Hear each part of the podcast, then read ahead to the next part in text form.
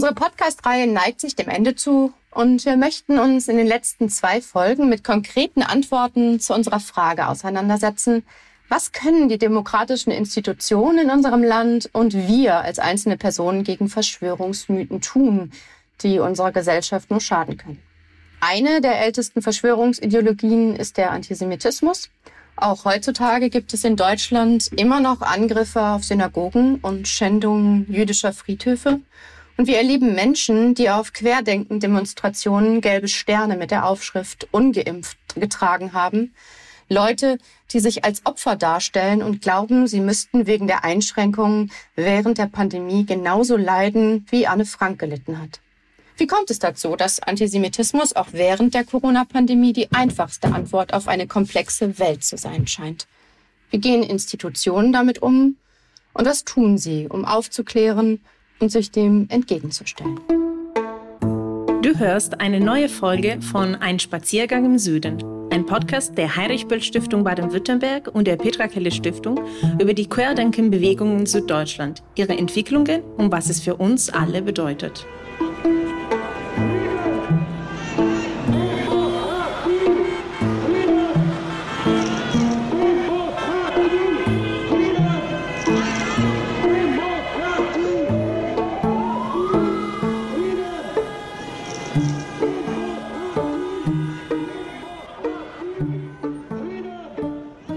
Heute sprechen wir mit Dr. Michael Blume.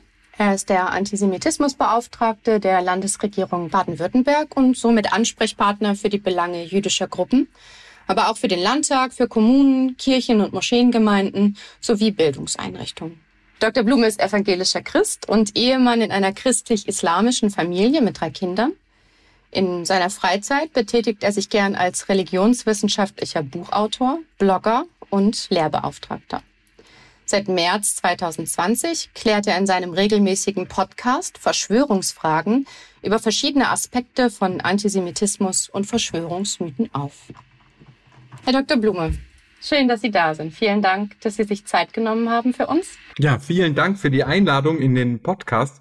Ich freue mich sehr, weil ich tatsächlich glaube, dass wir äh, tatsächlich auch mit Stimme anarbeiten müssen gegen Antisemitismus, Rassismus, Sexismus. Das ist ja nicht zufällig, dass man immer sagt, die Stimme dagegen erheben und äh, Sie machen das. Vielen Dank.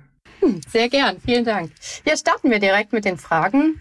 Wir hatten es schon erwähnt, Antisemitismus gilt als eine der ältesten Verschwörungsideologien. Woran liegt das? Und ist das einfach so tradiert, dass wir selbst im Jahr 2022 nicht davon wegkommen?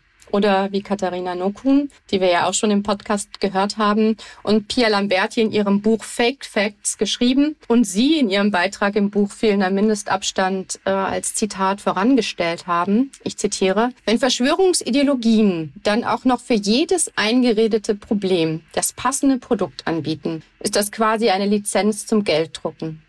Heißt das, Antisemitismus ist stets das passende Produkt? Ja, also tatsächlich ist es so, dass wir sehen, dass ähm, Verschwörungsmythen früher oder später eigentlich immer in den Antisemitismus einmünden und dass umgekehrt damit auch sehr viel Geld verdient wird. Wir haben jetzt ja gerade ein Urteil zum Beispiel gehabt gegen Alex Jones, äh, Infowars in den USA, äh, wo fast 50 Millionen US-Dollar Schadensersatz verhängt worden sind und bekannt geworden ist, dass mehrere hundert Millionen Dollar damit verdient worden sind in äh, wenigen Jahren äh, mit Verschwörungsmythen. Also man sieht schon, da ist äh, was ganz Heftiges dabei. Und äh, woran liegt das? Das ist äh, tatsächlich inzwischen ganz gut erforscht und wir verstehen es immer besser. Ähm, die grundlegende psychologische Struktur ist einfach der sogenannte Dualismus. Das heißt, anstatt dass ich mich mit Ängsten, mit Widersprüchen, mit Fehlern, mit Scheitern, das wir ja alle erleben, ja, mit dem Bösen und so weiter, in mir selber auseinandersetze, spalte ich das aus mir ab und projiziere das auf eine Feindesgruppe. Und ich sage dann, die sind an allem schuld. Und wenn wir die vertrieben haben oder vernichtet haben, dann werden alle Probleme gelöst sein. Dann ist alles gut. Und das waren in der Geschichte tatsächlich einmal Frauen. Also das haben wir dann mit der Einführung der Landwirtschaft äh, schon sehr früh den Antifeminismus oder den sogenannten Hexenwahn, wo also gesagt wird, es gibt Verschwörungen von Frauen und äh, die wirken dann gefährliche Magie und so weiter.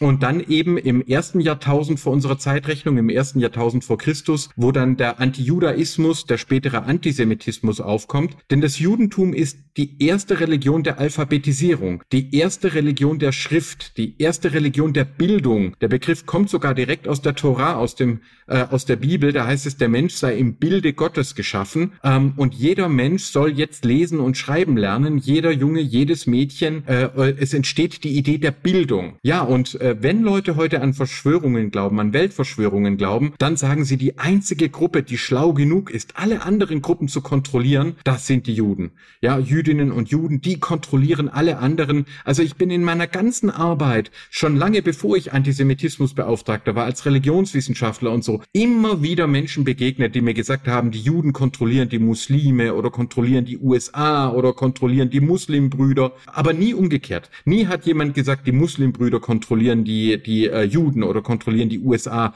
sondern an der Spitze der Verschwörungspyramide werden immer Jüdinnen und Juden angenommen. Und das liegt eben dran, weil sie die erste Religion der Bildung und Alphabetisierung waren, ja. Heute sind nur 0,2 Prozent der Weltbevölkerung jüdisch, 15, 16 Millionen Menschen, aber 20 Prozent aller Nobelpreise, die jemals verliehen worden sind, sind an jüdische Nobelpreisträgerinnen und Nobelpreisträger ergangen. Und das hat überhaupt nichts mit Verschwörung zu tun, das hat auch nichts mit Genetik zu tun, sondern das hat schlicht und ergreifend damit zu tun, dass es eben die erste Tradition ist, wo jedes Kind lesen und schreiben gelernt hat, wo man gesagt hat, auch ein Arbeiterkind wie Jesus zum Beispiel aus einer Handwerkerfamilie lernt selbstverständlich lesen und schreiben, dass er die Tora auslegt auslegen kann. Und bis heute sind die jüdischen Initiationsfeste, wo man dann ähm, also von zum Jugendlichen zum jungen Erwachsenen wird, die Bar Mitzwa und die Bat Mitzwa feiern, wenn das Kind lesen und schreiben kann. Ja, 12, 13 Jahre, dann wird es zur Lesung berufen und dann wird es ein Sohn oder eine Tochter des Gebotes. Da kommt dieser Hass her und leider eskaliert er mit jedem neuen Medium, Buchdruck äh, und elektronische Medien, Radio und Film und jetzt mit dem Internet neu. Ich muss also leider sagen, wir haben noch ein paar sehr harte Jahre vor uns. Apropos harte Jahre, wir sehen schon ähm, auch in den letzten Jahren, wie es auch aggressiv der äh, jüdische Gemeinde gegenüber sein kann. Und zwar, es gibt äh, den Verband der Recherche- und Informationsstellen Antisemitismus RIAS, äh, bei dem antisemitische Vorfälle gemeldet werden können. Und vom März bis Juni 2020 wurden in, in Bayern alleine 30 äh, antisemitische Vorfälle gemeldet, die in direkten Zusammenhang stehen mit Maßnahmen zur Eindämmung der Covid-19-Pandemie. Während in Baden-Württemberg waren es 19. Die Dunkelziffer ist sicherlich höher. Ja, man muss auch dabei sagen, dass die beiden Bundesländer, unsere Bundesländer führen die Liste übrigens deutschlandsweit an. Ähm, der Verfassungsschutz Baden-Württemberg weist auch auf verdeckten Antisemitismus hin durch stereotyp verwendete Begriffe wie Großkapital oder Hochfinanz in Reden. Bei den Querdenken-Demonstrationen seien wir auch Menschen mit Judensternen und Menschen, die sich als Opfer wie Anne Frank darstellten, wie eben Sabine in der Intro gesagt hat. Ähm, sind das antisemitische Vorfälle, die gemeldet werden, diese eben verdeckten? Und welche Art ist dieser Antisemitismus und warum tritt er bei Querdenken überhaupt auf? Ja, es ist also tatsächlich so, dass wir ja Meldestellen aufbauen, also in den verschiedenen Bundesländern. Äh, RIAS, ähm, auch in Berlin und Bayern, äh, ist da vorne mit dabei. Bei uns ist es in der Jugendstiftung und äh, es entwickelt sich langsam ein Netz aus Meldestellen, die überhaupt nah genug an den Leuten dran sind, um zu sagen, meldet, was euch geschieht. Das meiste wird ja überhaupt nicht gemeldet, immer noch. Und äh, gerade heute hatte ich zum Beispiel wieder einen Fall aus Freiburg, wo eine Gedenkstätte äh, mit dem äh, Geburtsdatum von Adolf Hitler ähm, äh, geschmäht worden ist, äh, beschmiert worden ist. Und ähm, äh, sowas muss dann natürlich Eingang finden in die Statistiken. Und es ist tatsächlich so, dass es leider kein Zufall ist, dass äh, der süddeutsche Raum besonders stark vom Antisemitismus äh, betroffen ist. Wir haben auch die niedrigsten Impfquoten gehabt übrigens. Also die Schweiz hatte sehr viel niedrigere Impfquoten als zum Beispiel Dänemark und Baden-Württemberg hat sehr viel niedrigere als zum Beispiel Schleswig-Holstein. Aber auch in den neuen Bundesländern, also die äh, Impfquoten in Sachsen sind viel niedriger als die in äh, Mecklenburg-Vorpommern. Und woher kommt es, dieses Nord-Süd-Gefälle? Ja, wir wissen inzwischen tatsächlich, dass sich in den Regionen, die durch Berge und Täler geprägt sind, also Alpenraum, Eosalp-Alpenraum, auch die Mittelgebirge, Erzgebirge, Schwäbische Alb, Allgäu und so weiter und so fort, dort haben sich die Selbstverwaltungsstrukturen entwickelt auf der Basis von Sprache. Also mir san mir, sagt der Bayer. Ja, also das ist mir, man verwaltet sich selbst und man will nicht regiert werden von, von denen da oben und man ist sehr obrigkeitskritisch. Ja, die Schweizer haben erstmal die Hohenzollern an die Donau geschickt und äh, die Württemberger die Habsburger an die Elbe und da konnten die ihre Reiche gründen an den Flüssen, aber in den Gebirgsregionen wollte man die nicht haben. Da ist man sehr föderal. Das ist auf der einen Seite sehr positiv. Es entstehen hier ganz viele demokratische Traditionen, ganz viel Ehrenamt, ganz viel ja politische Bildung auch und zum Beispiel auch der Staat Israel wird in Basel, ja der erste zionistische Kongress findet in Basel statt. Aber es ist eben auch der Geburtsort des Faschismus ähm, und Nationalsozialismus.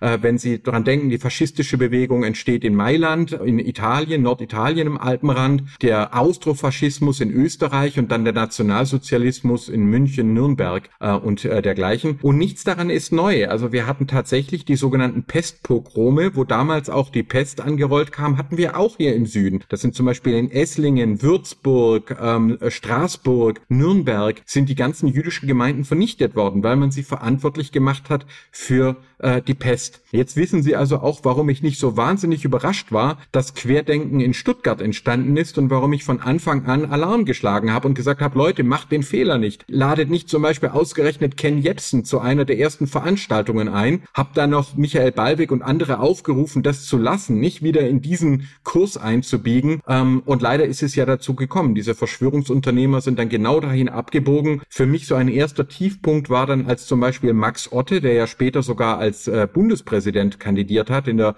äh, Bundesversammlung, hier auf einer Querdenken-Demonstration im Raum Stuttgart verkündet hat, die Bargeldabschaffung und Covid-19 seien zwei Seiten einer Medaille. Und wenn sie uns Schwaben Angst machen ums Bargeld, dann sind sie reich. Also da ist sozusagen, da ist ganz klar, wenn Sie sagen, es geht bei der Verschwörung um das, was du im Geldbeutel hast, ähm, dann äh, tut man hier Urängste äh, quasi antriggern. Und einige, Sie haben es ja vorher erwähnt, die sogenannten Judensterne äh, mit ungeimpft drauf. Ich muss Ihnen leider sagen, wir hatten hier schon vorher die ersten zwei Exemplare, als es ein Fahrverbot gegeben hat äh, an einigen wenigen Straßen wegen den Feinstaubwerten, Dieselfahrverbot. Und da haben wir hier tatsächlich die ersten beiden sogenannten Judensterne gesehen mit der Aufschrift Dieselfahrer. Eines übrigens von einem Ingenieur, also keinem ungebildeten Mann, äh, wo ich damals schon gedacht habe, meine Güte, das ist ja schrecklich.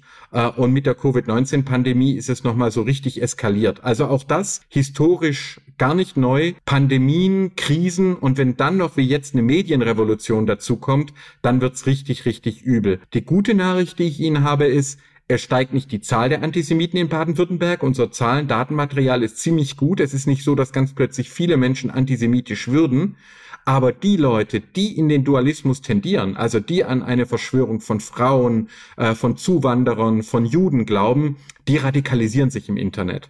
Das heißt, sie werden zwar nicht unbedingt mehr, aber sie werden lauter und radikaler, auch umso mehr sie da rein investiert haben. Und deswegen fürchte ich, ähm, ist es noch zu früh für Entwarnung. Wir werden also in den nächsten Jahren da noch weitere Radikalisierung und auch Gewalt erleben. Wenn ich das noch sagen darf, übrigens, das ist auch der Grund, warum wir in Baden-Württemberg eine Sicherheitskonferenz mit den jüdischen Gemeinden gemacht haben und ein Sicherheitskonzept von der Polizei mit den Synagogen gemacht haben, drei Wochen vor dem Anschlag von Halle. Also ich hatte keine Glaskugel oder so, aber ich bin zum Innenminister gegangen und habe ihm gesagt, Herr Strobel, ich kann Ihnen nicht sagen, wann und ich kann Ihnen nicht sagen, wo, aber es wird passieren. Es werden sogenannte Einzeltäter, werden die Synagogen angreifen, weil die haben sich im Netz schon so radikalisiert, dass es nur noch eine Frage der Zeit ist. Und wir hatten ja dann den Anschlag in Halle, aber wir hatten natürlich auch zum Beispiel in Ulm einen Brandanschlag. Wir hatten mehrere Angriffe auf die Synagoge in Mannheim. Und es ist leider nicht vorbei. Also dieser radikalisierte Hass, diese Verrohung äh, setzt sich leider weiter fort. Ich kriege das auch selber mit, meine Familie und ich, also ähm, müssen selber immer mehr Sicherheitsmaßnahmen auch berücksichtigen, weil der Hass einfach über das Netz praktisch jeden Tag hier irgendwie einschlägt. Mhm. Das ist ja, ein trauriges Bild. Aber weil es ähm, heute und bei der nächsten Folge eher wirklich um, um konkrete Maßnahmen geht, ähm, können Sie vielleicht äh, ein bisschen genauer schildern, äh, wie diese polizeiliche Zusammenarbeit äh, sich dann dann äh, dargestellt hat. Also wie können Sie dann im Endeffekt diese Vorfälle ähm, ja vorhersehen und vermeiden? Genau, also es gibt inzwischen eine immer bessere Ermittlung. Wir sind noch nicht so gut, wie wir sein wollen, aber vielleicht haben einige Jan Böhmermann Polizeikontrolle gesehen, ja, äh, wo er ja quasi den Test gemacht hat oder sein Team in allen Bundesländern gleichzeitig Anzeigen zu erstatten. In einigen wurde es gar nicht verfolgt, in Baden-Württemberg wurde es sogar ermittelt und es gab auch eine Verurteilung. Aber trotzdem ist es natürlich so, dass äh, da im, im Netz sich die Leute zum Beispiel in Telegram, in WhatsApp und Facebook-Gruppen radikalisieren und auch häufig nach außen abschotten. Äh, ähm, und was die Ermittlungen angeht, äh, da darf man natürlich auch immer nur einen Teil verraten. Was wir aber zum Beispiel machen, ist, dass die Synagogen feste Ansprechpartner haben mit der Polizei. Also es wird dann eben ausgetauscht, wann sind Feste, äh, wann sind besonders ähm, ja, brenzlige Situationen oder auch äh, was für Hassmails kommen rein, was für Bedrohungen kommen rein, kann man da was ermitteln. Äh, das hat schon mal viel gebracht. Wir haben aber auch Geld zur Verfügung gestellt, dass Sicherheitsmaßnahmen wie Zäune, äh, Sicherheitsglas und so weiter angebracht werden können. Das ist für mich selber auch ein bisschen traurig und für die jüdischen Gemeinden auch, weil ich war damals noch ein einfacher Referent, ähm, als äh, wir 2010 den äh, Staatsvertrag mit den jüdischen Gemeinden geschlossen haben, das Land Baden-Württemberg. Und ich war da schon dabei und damals äh, gab es das Thema Antisemitismus so noch gar nicht. Das kommt im Staatsvertrag gar nicht vor und es gab auch noch keine Sicherheitsausgaben. Äh, und wenn wir das heute angucken, dann sehen wir also, wie sich das wirklich schnell radikalisiert hat. Also wir haben Synagogen zum Beispiel gehabt, die waren extra offen gebaut mit viel Glas. Man wollte offen sein, man wollte die Menschen einladen und jetzt brauchen die eine Sicherheitspforte. Das ist natürlich schon traurig und zeigt, dass diese digitale Radikalisierung wirklich auch das Leben von vielen Menschen betrifft. Wie gesagt, ich erlebe es auch selber. Ich darf zum Beispiel nicht mehr einfach Zug fahren zu einer öffentlichen Veranstaltung, weil ähm, das war so, dass ich da quasi angekündigt bin im Internet. Ja, der Blume spricht um 18 Uhr in Freiburg. Und dann haben Leute versucht rauszufinden, mit welchem Zug ich komme, wo ich übernachte und mit welchem Zug ich zurückfahre. Ähm, und deswegen hat mich dann die Polizei gebeten, zukünftig zu öffentlichen Veranstaltungen nicht mehr den Zug zu benutzen. Da können Sie sich also vorstellen, dass das auch so das eigene Leben äh, so ein bisschen, ja, also man fühlt sich einfach nicht mehr so sicher. Und viele Mitglieder der jüdischen Gemeinden wollen dann zum Beispiel keine Post mehr, äh, wo ein Davidstern drauf ist. Auch wenn das das Zeichen der jüdischen Gemeinde ist, bitten die dann um neutrale Kuverts, damit niemand weiß, dass da eben Jüdinnen und Juden wohnen und äh, oder eine Kippa tragen in der Öffentlichkeit. Und das sind natürlich schon Sachen, die hätten wir uns doch vor 10 oder 20 Jahren nicht denken können, nicht denken wollen, dass wir da wieder hinkommen. Ja, das klingt sehr schwierig ne? und ähm, klingt eben auch danach, dass sich unsere Gesellschaft dann doch sehr spaltet. Das nehmen wir ja doch sehr wahr. Ähm, Sie haben in Ihrem Podcast Verschwörungsfragen, den wir erwähnt haben, in einer der letzten Folgen ähm, Gespräch mit Jenny Havemann, sie ist ja äh, Bloggerin, Unternehmerin und Jüdin, ähm, haben Sie gesagt, dass es wichtig ist, miteinander in Dialog zu treten. Hm, jetzt haben wir, nehmen wir eine Spaltung der Gesellschaft wahr. Und ähm, wie machen Sie das bei Menschen, die bei Querdenken mitlaufen, antisemitische Verschwörungsideologien verbreiten was tun Sie in Ihrem Amt als ähm, Antisemitismusbeauftragter dafür, Menschen zu erreichen, zu sensibilisieren, zu informieren und dazu beizutragen, dass die Gesellschaft sich eben nicht weiter spaltet. Und das klingt natürlich sehr, sehr als sehr schwierige Aufgabe nach dem, was Sie jetzt gerade berichtet haben. Ganz genau. Also das ist es auch. Und ich muss mir natürlich völlig klar sein, dass ich nicht alle erreichen werde. Also es ist auch so, dass es Leute gibt, die vor allem, wenn sie länger im Antisemitismus drinstecken, da nicht mehr rauskommen. Also ich nehme als Beispiel da immer wieder den Martin Heidegger. Ja, das war ein großer Philosoph. Der hatte jüdische Lehrer. Der hatte mit Hannah Arendt, einer jüdischen Studentin, die hatten ein Verhältnis. Die haben sich Liebesbriefe geschrieben.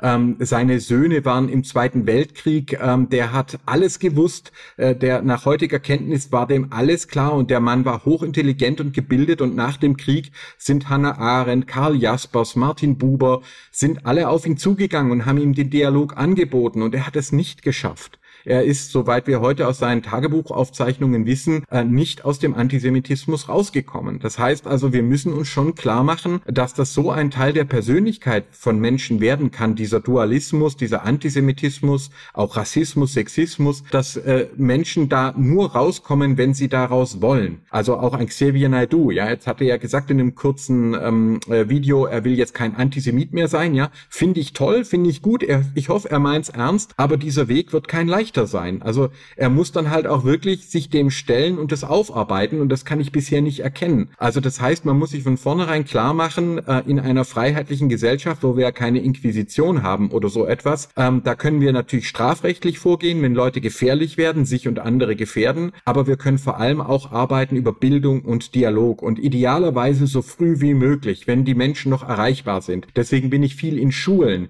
nicht weil die Schülerinnen und Schüler das Problem wären, ähm, das sind so häufig nicht, da habe ich häufig größere Probleme in den Lehrerzimmern als unter den, den Jüngeren, äh, sondern äh, schlicht und ergreifend, weil wir sie noch davor schützen können. Ähm, und ich muss mir ganz klar sein, wen erreiche ich mit einer Veranstaltung gegen Antisemitismus? Die Leute, die da hinkommen zu einer Veranstaltung vom Antisemitismusbeauftragten, sind meistens also zumindest schon interessiert und offen dafür. Und äh, deswegen podcast ich zum Beispiel. Oder deswegen ähm, arbeite ich bei Dokumentationen mit. Jetzt im ZDF Verschwörungswelten ist eine dreiteilige Dokumentation über Verschwörungsglauben, die ich wirklich nur empfehlen kann. In der ZDF Mediathek äh, der zweite Teil zum Beispiel über Great Reset ähm, gegen die äh, Klimakrise, dass das eine jüdische Verschwörung wäre. Oder der dritte Teil, da wird derjenige vorgestellt, der QAnon in Österreich äh, quasi betrieben hat. Und äh, da lernt man eine ganze Menge. Das heißt also nicht drauf ausruhen, dass man sagt, na ja, aber ich veröffentliche jetzt kluge Texte und Bücher äh, und ich mache ja Veranstaltungen, sondern wirklich zu versuchen, auch die Medien zu nutzen, mit denen wir Menschen erreichen. Ihr Podcast wird Menschen auch erreichen, die niemals zu einer Veranstaltung mit mir gekommen wären. Und das ist der Grund, ähm, warum ich so gerne mit Podcasts wie Ihrem auch arbeite. Schon das Medium Stimme erreicht Menschen, die wir unter Umständen mit Texten Journalisten zum Beispiel gar nicht erreichen. Und das ist ein Problem bei Querdenken gewesen. Äh, und die Wissenschaft hat dann gesagt, hey, guck mal, hier sind schöne wissenschaftliche Studien. Und äh, die Vertreterin, die Verschwörungsunternehmer von äh, Querdenken, die haben Nahaufnahmen, stundenlange Gespräche äh, mit äh, quasi darüber gemacht, Rants, wo sie geschimpft haben, wo sie Verschwörungsmythen verbreitet haben, äh, wie Infowars in den USA mit Alex Jones. Äh, und da kommen wir nur an, wenn wir selber auch podcasten, wenn wir selber auch aufklären mit allen Medien. Die persönliche Begegnung ist natürlich immer das, das wirkungsvollste, was überhaupt geht, aber die setzt ja voraus, dass man die Leute schon mal erreicht. Und ich freue mich, dass wir E-Mails bekommen, dass wir Rückmeldungen bekommen, wo Leute sagen, der Podcast hat mir geholfen, das Verschwörungswelten, die ZDF-Doku hat mir geholfen. Meine Tante, wir reden jetzt wieder miteinander, seitdem sie das gesehen hat, weil äh, das die andere Person nicht mehr unter Druck setzt. Auch Bücher, ich gebe Bücher nicht aus. Verschwörungsmythen ist zum Beispiel ein Buch, extra große Schrift, ziemlich ähm, kleiner Literaturapparat, leicht zu lesen. Äh, das habe ich bewusst so geschrieben, weil ich gesagt habe, wir müssen ja auch Leute erreichen, die nicht gleich ein Zweitstudium äh, äh, anstreben, sondern sich vielleicht einfach auch mal bei einer Zugfahrt informieren wollen. Also alle, wir brauchen alle Medien. Ich finde total schön, dass wir jetzt, also wir sind, das ist jetzt für uns die vorletzte Folge und wir haben gleichzeitig trotz der düsteren Situation ähm, einem positiven Bild doch bekommen, äh, dass es auch anders gehen kann und wie es praktisch gehen kann. Und wir haben auch gleichzeitig die Antwort auf unsere anfängliche Frage bekommen, warum überhaupt bei uns in Süden genauso ist. Weil diese gesamte Podcast-Reihe ist ja aus der Neugier entstanden, warum sind denn die Impfquoten und die ähm, Proteste, Teilnahme an der Querdenkenbewegung so groß, genauso im Süden, also im Ost des Landes haben wir das schon bei einer Folge thematisiert. Es liegt ja an, an der Geschichte, aber auch äh, die Prägung äh, der, der Kultur in Soden, die, die, diese ja, Obrigkeit, äh, Kritizität äh, ist auch historisch geprägt. Und ich finde, das ist total spannend.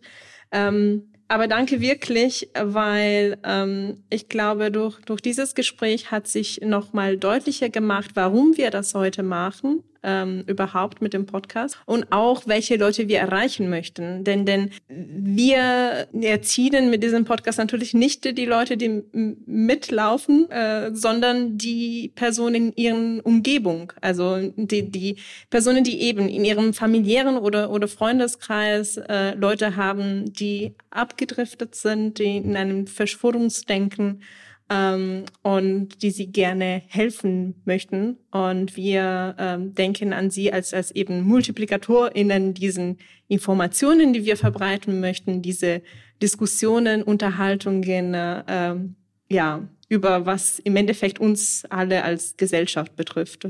Also wirklich vielen lieben Dank. Das war total spannend. Da kann ich nur zustimmen, äh, weil äh, das tatsächlich ja auch niedrigschwellig ist. Also äh, wenn jemand das hört, dann kann er zum Beispiel sagen, hier, lieber Onkel, liebe Tante, hör dir das doch mal an. Du brauchst es ja auch niemandem erzählen, du kannst es auch zu deiner Zeit machen, wenn du gerade mal Zeit hast, aber dich damit vielleicht auseinandersetzen. Und das ist natürlich was anderes, wie wenn ich jetzt der Person gegenüber trete und sage, hier, ja, das ist doch alles mit der Impfverschwörungsmythen, ihr gefährdet euch doch selber und außerdem lasst ihr euch abzocken. Natürlich äh, ist das erstmal schwieriger. Ja, und danke auch für das Interesse an der Gebirgsregionen Medienthese, so heißt das etwas sperrig. Ich glaube auch, dass wir diesen Zusammenhang nicht nur in Deutschland sehen können. Also zum Beispiel war ich im Irak, in, in Kurdistan, Irak, und da haben wir das Gleiche. Also in den Gebirgsregionen sehr dezentral, unterschiedliche Dialekte, sehr starke föderale Traditionen, aber auch sehr starke Verschwörungsmythen. Oder äh, in Großbritannien, Wales, Schottland äh, oder in Spanien, äh, Basken, Katalanen. Also wir haben das, glaube ich, überall und können eben sehen in den Ebenen, in den Flussebenen, dort haben die Leute gesagt, wir brauchen Schutz, wir wollen im Handel teilnehmen. Da hat man dann Adel und Kaiser gehabt und in den Gebirgsregionen, da hat man gesagt, wir verwalten uns selbst, aber wir wollen auch nicht, dass uns die Obrigkeit äh, quasi Vorschriften macht. Und diese Spannung, die spüren wir heute noch und ich glaube eben wirklich, da müssen wir drauf eingehen und finde das deswegen toll, dass Sie podcasten und dass Sie das auch regional tun. Also auf die Situation vor Ort eingehen. Ich glaube auch, das ist ganz arg wichtig. Allein aus Berlin wird man die, äh, die Probleme in Sachsen, Bayern oder Baden-Württemberg nicht lösen können. Äh, wenn ich das noch erzählen darf, ist mir selber mal passiert übrigens. Sie dürfen gerne lachen, aber mir ist selber mal in einer Besprechung passiert, wo dann ein Kollege aus Berlin sagte äh, zu mir und meinem bayerischen Kollegen, machen Sie sich keine Sorgen, äh, wir machen äh, Konzepte für die Regionen. Und da bin ich so sauer geworden, dass ich dem gesagt habe, also hören Sie mal, ähm, wir haben in Baden-Württemberg mehr Ehrenamtliche, als Sie in Berlin Einwohner haben. Und wir wissen schon selber, wie wir unsere Konzepte machen und musste dann später über mich selber lachen. Also ich habe dann sozusagen diesen antizentralistischen Impuls, äh, diesen, diese bei mir selber auch gespürt. Ja, aber wie Sie gesagt haben, das hat Vor- und Nachteile. Also das, das Engagement und, und die, so die politische Bewusstsein sind auch positive Sachen davon. Und ich glaube, ähm, es ist also ich meine, Podcast kann man überall hören, auch in den USA, was, was wir jetzt äh, heute veröffentlicht haben. Aber es dient einerseits eben für die Leute vor Ort, äh, die Hintergründe besser zu verstehen, aber auch für die Leute vielleicht eben in Berlin ein bisschen so mit weniger Stereotypen auf uns zu schauen. so ganz ist genau. Mindestens ganz die Hoffnung. Weil das hilft natürlich äh, den, den Falschen, ja, wenn, wenn die dann das Gefühl haben, die da oben, ja, und das habe ich ja schon in Baden-Württemberg selber, deswegen mache ich viel viele Veranstaltungen in Baden. Und ich gucke wirklich danach, dass ich auch sozusagen die verschiedenen Landesteile dann besuche und dass es nicht heißt, der Blume hängt nur in Stuttgart ab. Und mein Lehrauftrag beim KIT in Karlsruhe, das ist wichtig hier. Also ja, das also ähm, äh, äh, Adorno hat es gesagt, dass jeder Faschismus basiert immer auch auf der Spannung zwischen Zentrum und Peripherie. Also den Leuten einzureden, die da oben, die Eliten, die hören euch nicht, die hören euch nicht. Da haben wir wieder sprachliche. Ja? Ähm, die die regieren über euch hinweg. Und eigentlich wollen wir ja auch Bürgerinnen und Bürger, die selbstbewusst sind, die kritisch sind, die nicht alles glauben, was man ihnen äh, sagt und so. Das ist ja richtig. Das Problem ist nur, dass es durch diese Verschwörungsmythen, durch diesen Dualismus dann halt äh, immer einseitig wird. Also die Leute sind da nicht kritisch gegenüber äh, tatsächlich irgendwie Milliardären, ja, die die äh, und gucken nicht, wer Hitler finanziert hat, sondern die gucken dann nur nach George Soros, weil er eben jüdisch äh, war. Und die Leute sind auch nicht kritisch gegenüber Wissenschaften, was ja eine Aufgabe von Wissenschaft ist, äh, oder gegenüber Medien, sondern sie glauben blind ihren Leuten, einem Bhakti oder oder oder sonst wen und sind eben nicht mehr kritisch. Also das ist, glaube ich, genau die Challenge. Also quasi kritisch sein, aber kritisch wie Popper also auch selbstkritisch sein, sich auch selbst hinterfragen können und nicht alles, was schief läuft, auf die anderen abwälzen. Das ist auch meine Message an Zuhörerinnen und Zuhörer da draußen. Ja, es gehen viele Dinge schief auf der Welt, aber ich bin selber ein Mann Mitte 40 und ich wage mal die Ansage, es liegt halt nicht immer nur an den anderen. Es liegt auch an uns. Wir machen auch alle Fehler und wir liegen auch mal alle daneben. Und kritisch zu sein heißt nicht, dass ich alles auf andere abwälze, sondern kritisch zu sein heißt, dass ich den Mut habe, auch mal selber zu fragen, was habe ich falsch gemacht? Und äh, das gelingt sogar, wenn man Familienvater ist und Kinder hat, oder die bringen es einem sogar bei.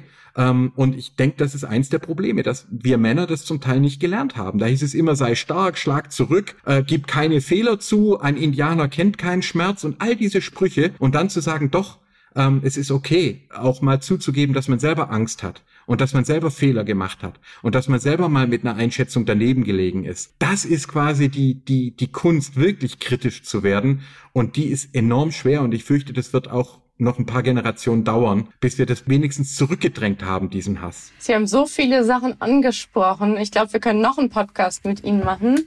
Äh, zu der Rolle des Mannes in der Gesellschaft. Ach, da würden mir gleich so viele Sachen noch einfallen. Aber wir sind am Ende unserer Folge angekommen. Und ja, das war's für diese Folge, für die vorletzte Folge. Ganz herzlichen Dank nochmal, Herr Dr. Blume. Vielen Dank und gerne wieder. Danke für den Podcast und äh, ja, vielleicht bekommen Sie eine Nachfolgeprojekt. Ich finde den Podcast klasse und werde ihn begeistert teilen, twittern. Ähm, und danke allen, die uns die Zeit geschenkt haben zum Zuhören. Vielleicht hat's ja was gebracht. Verschwörungswelten auf dem ZDF, äh, Mediathek auch sehr zu empfehlen. Alles Gute. Ja, verlinken wir auf jeden Fall in den Show Notes. Vielen Dank. Ähm, die nächste und letzte Folge ähm, werden wir mit äh, Dr. Sarah Pohl verbringen. Sie ist die Leiterin der zentralen Beratungsstelle für Weltanschauungsfragen. Und wir sprechen mit ihr über konkrete Gesprächsstrategien, was wir tun können, wenn QuerdenkerInnen im familiären Umfeld oder im Freundeskreis sind und wir den Kontakt halten wollen.